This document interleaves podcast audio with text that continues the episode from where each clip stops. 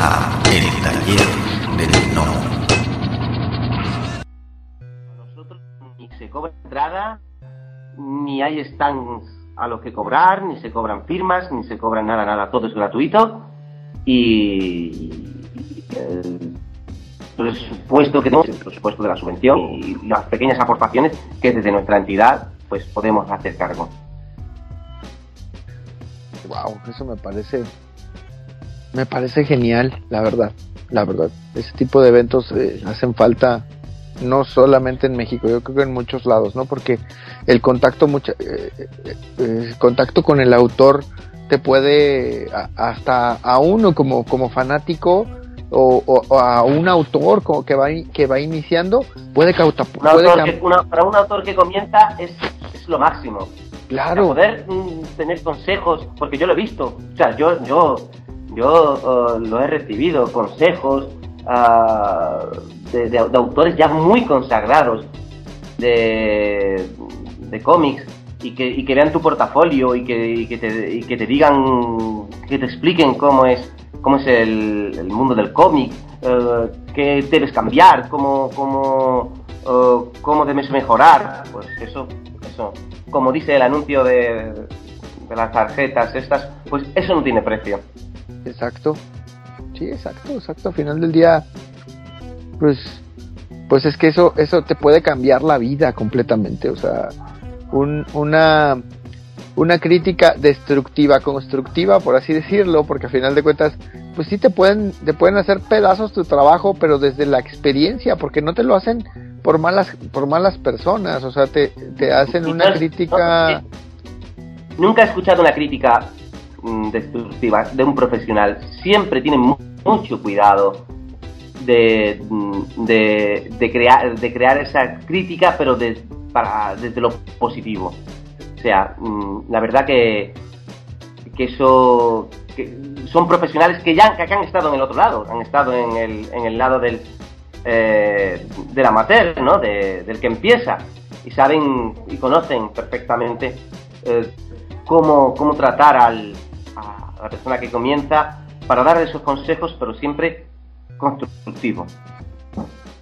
Desde un punto de vista. Y eso, es- y eso también humaniza al- a, los autores, ¿no? Hay, hay ejemplos, por ejemplo, aquí en México hay ejemplos que eh, de autores muy puntuales que dicen, no, es que ese autor es demasiado especial, es demasiado, o sea, nunca, nunca, no te trata bien, X, Y o Z, pero muchas veces ese tipo de eventos son los que hacen que tengan ese tipo de, de imagen, que se cree ese tipo de imagen sobre esos autores y cuando los conoces por fuera o desde otro tipo son con personas completamente diferentes, ¿no?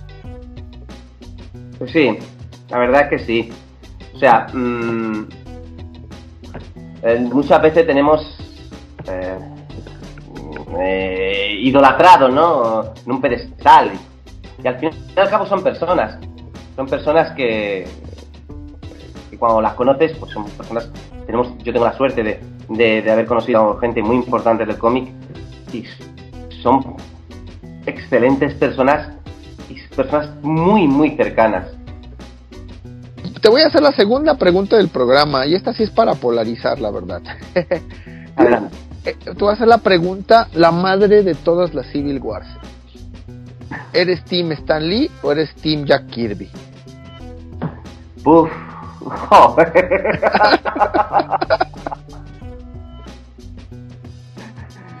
Nunca le he dicho a mi madre a quién quiero más, si a mi padre o a mi madre, así que yo me quedo con lo que quieren los dos. Ok. Sí, sí, sé, sé que es muy diplomático y es, pero me quedo que, que los dos hicieron grandísimas cosas por el cómic de superhéroes. Así por eso que, que separarlos. Creo que los dos funcionaron muy bien como, como equipo, así que me quedo con me quedo con, con el uh, ¿cómo dirían los americanos? Así como, eh, como cuando en el baloncesto, ¿no? Lo- lo- Con el All Star, ¿no? Ok. Eh, pues yo me quedaría con el All Star, o sea, me quedaría con, con los dos. Ok, ok. Bastante Eh, diplomático. Sí, sé que he sido muy diplomático, pero no no, no, pues te digo, la, la, pregunta era para, para polarizar.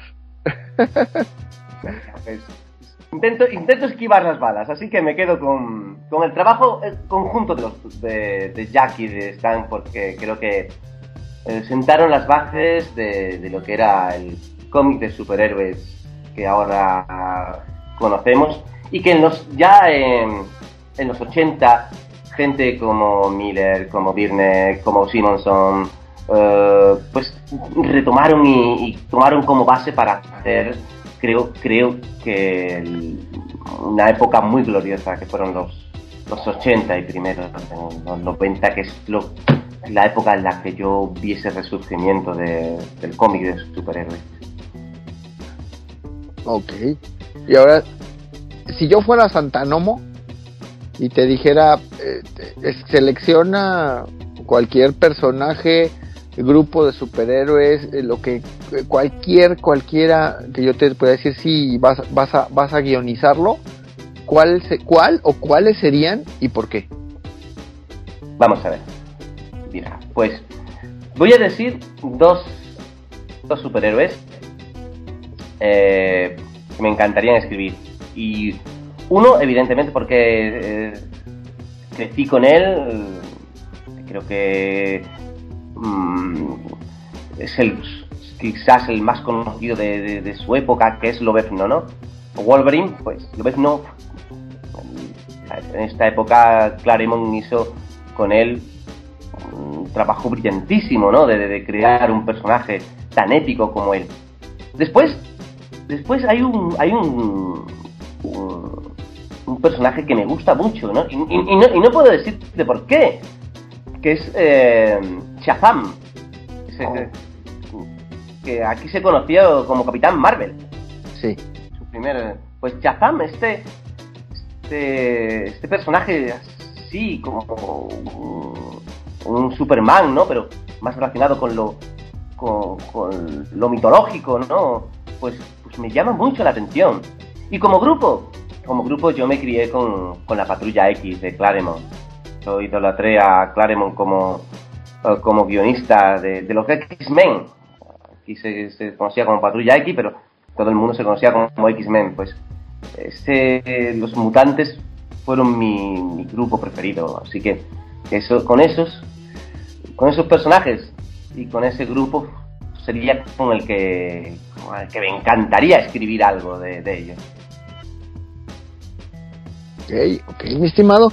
Y, y ¿cuáles crees, o sea, cuáles, digamos, si tú pudieras eh, bajar eh, todo lo que es, todo lo que necesita hacer un guion, una persona para ser un guionista, si pudiera hacer un checklist, por así decirlo, ¿tú qué consideras que serían los puntos que tendría que tener ese checklist para que pueda ser uno, una persona, un, alguien que vaya empezando, que quiera ser guionista?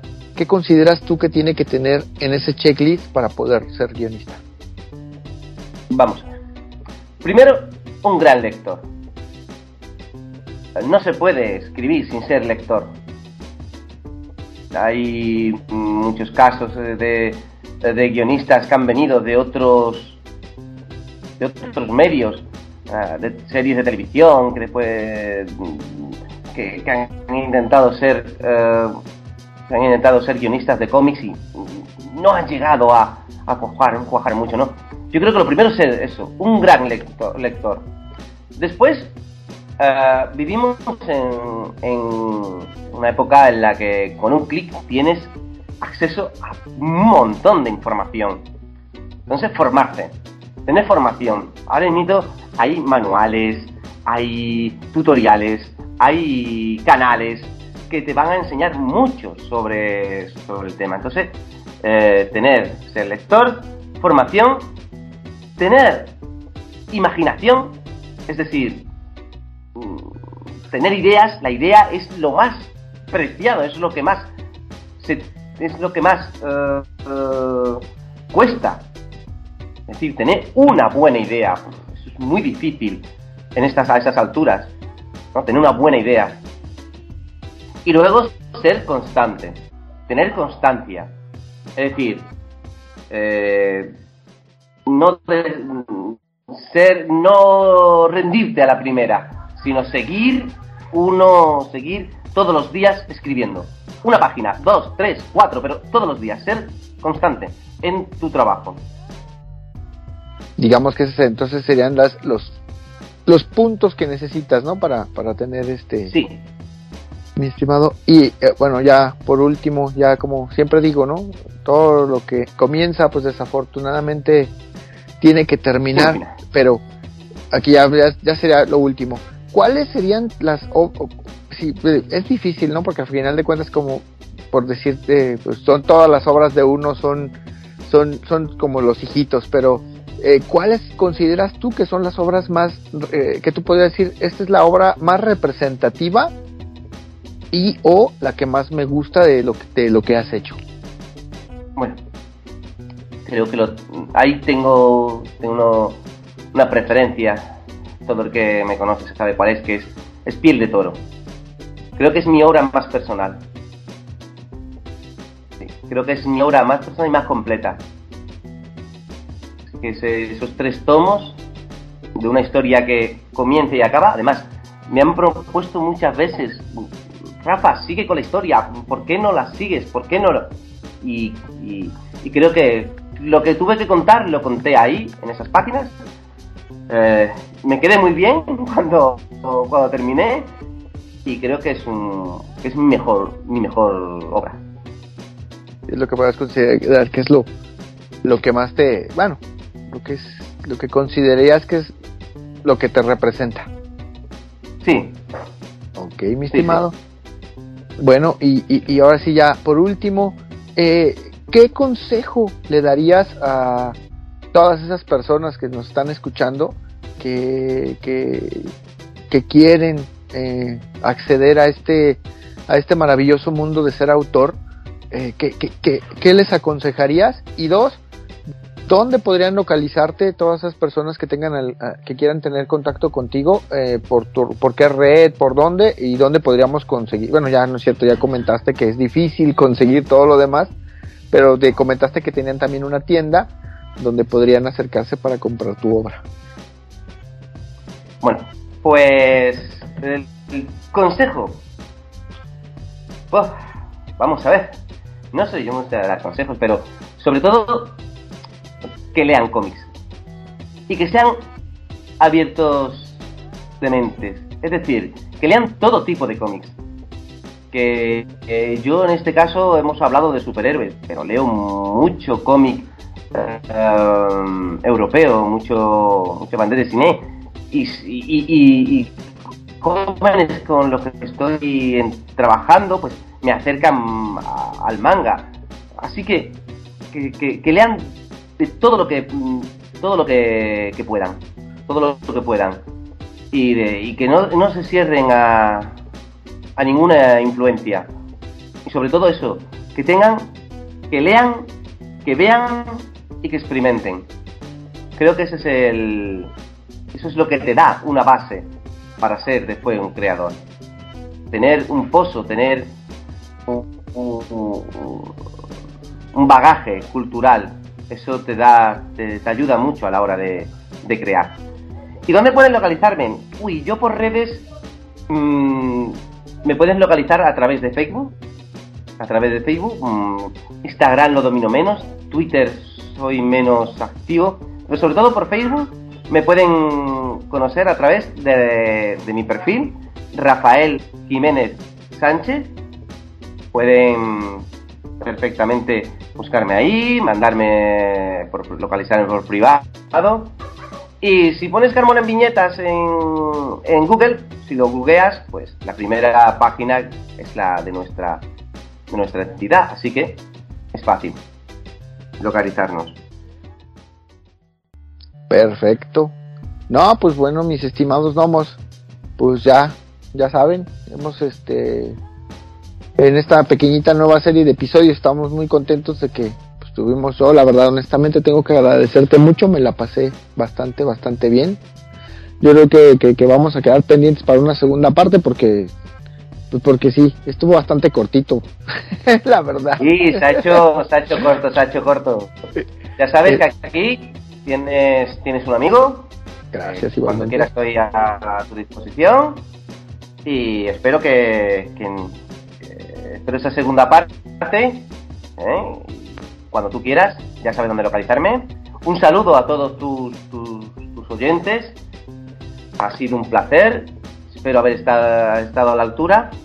Y os mando un saludo muy, muy, muy, muy grande desde esta aldeita, como digo yo, desde esta aldea gala, de esta aldea gala que, del cómic que es Carmona. Ok, no, no, pues muchísimas, muchísimas gracias, mi estimado. Y pues a todos mis, eh, todos los gnomos, pues muchísimas gracias por haber escuchado esta nueva serie de episodios. Eh, como siempre, pues muchas gracias. Muy buenas noches, muy buenos días, muy buenas tardes, muy buenas madrugadas a la hora que nos hayan hecho el favor de escuchar estos mensajes de audio. Y pues como siempre, los esperamos, nos vemos hasta la próxima. Muchas gracias. Pues muchas gracias que han llegado hasta el final del podcast. Si les gustó el contenido, por favor, denos like, compartir, suscríbanse o pónganos un comentario en la plataforma donde nos escuchen para que podamos llegar a más personas. Muchas gracias. La voz y la producción de este podcast estuvieron a cargo de Adro, a un guion de El Piedra. Para todas sus dudas, sugerencias y comentarios, tenemos la siguiente dirección de email tallerdelnomo.yahoo.com. Gracias y hasta la próxima. Este fue el podcast del Taller del Gnomo.